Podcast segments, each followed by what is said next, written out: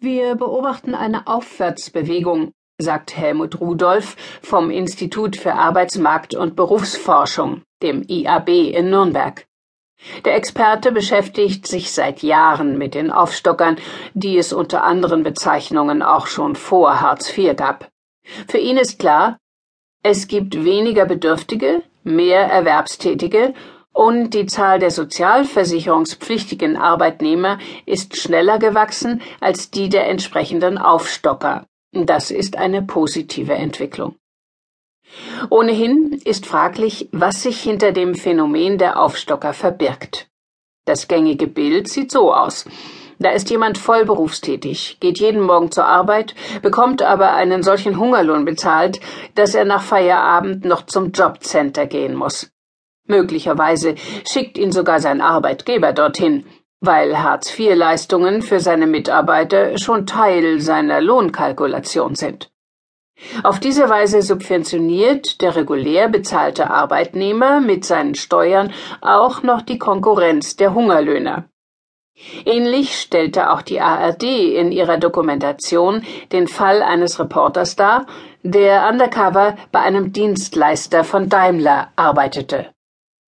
Solche skandalösen Fälle gibt es zweifellos. Aber die Situation der Aufstocker sei oft eine ganz andere, sagt IAB-Experte Rudolf. Da ist zum Beispiel ein Paar, bei dem die Frau nur ein paar Stunden die Woche arbeitet und der Mann voll berufstätig ist. Wenn er nun seine Arbeit verliert, reicht ihr Gehalt nicht aus, und sie brauchen aufstockende Leistungen. In so einem Fall muss niemand irgendeinen Lohn drücken, die Frau wird einfach deshalb zur Aufstockerin, weil eine Teilzeitstelle nicht genügt, um den Lebensunterhalt des Paares zu bestreiten. Die Rettung wäre, wenn sie oder er einen Arbeitsplatz mit mehr Stunden fände. Solange das nicht gelingt, bekommen sie Hilfe vom Staat. Das ist keine angenehme Situation, aber werden dadurch Ausbeuterlöhne subventioniert? Anders als es der SPD-Kanzlerkandidat Peer Steinbrück kürzlich in einem Interview behauptete, arbeiten keine 1,3 Millionen Menschen in Vollzeit und beziehen Hartz IV. Die meisten Aufstocker haben einen Teilzeitjob. Ihnen fehlt es also nicht nur an einem ausreichenden Stundenlohn, sondern auch an ausreichend Arbeit.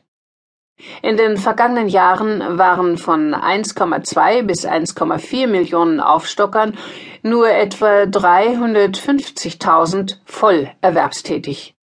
Darunter bis zu 50.000 Auszubildende.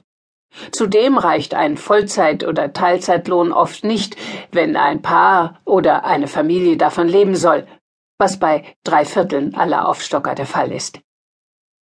So rechnete der Undercover-Reporter in der ARD empört vor, wie wenig Lohn er als Hilfsarbeiter bekam. Rund 1200 Euro.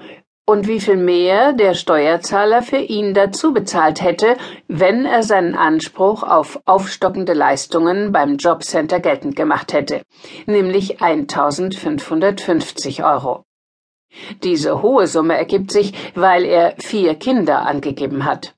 Aber ist es wirklich unanständig, wenn der Lohn für eine Handlangertätigkeit nicht ausreicht, um eine sechsköpfige Familie zu ernähren und deshalb der Staat den Betroffenen unter die Arme greift? Aufstocker seien eine sehr heterogene Gruppe, stellen die IAB-Forscherinnen Kerstin Bruckmeier und Karina Himsel in einer Analyse fest. Wer ihnen helfen wolle, müsse deshalb an vielen Punkten ansetzen, etwa in der Familienförderung, in der Bildungspolitik oder im Steuersystem. Allerdings, auch die Lohnhöhe spielt eine Rolle.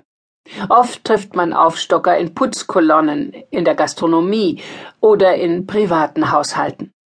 In diesen Bereichen sind bis zu 15 Prozent aller Arbeitnehmer auf Hartz-IV-Leistungen angewiesen, während es in der gesamten Wirtschaft nur rund drei Prozent sind. Das zeigen Daten der Bundesagentur für Arbeit. Wäre die einfachste Lösung also der Mindestlohn? Für den Experten Rudolf ist die Antwort zweigeteilt. Aufstocker hätten demnach wenig davon. Wenn ihr Lohn steigt, streicht ihnen der Staat im Gegenzug oft 90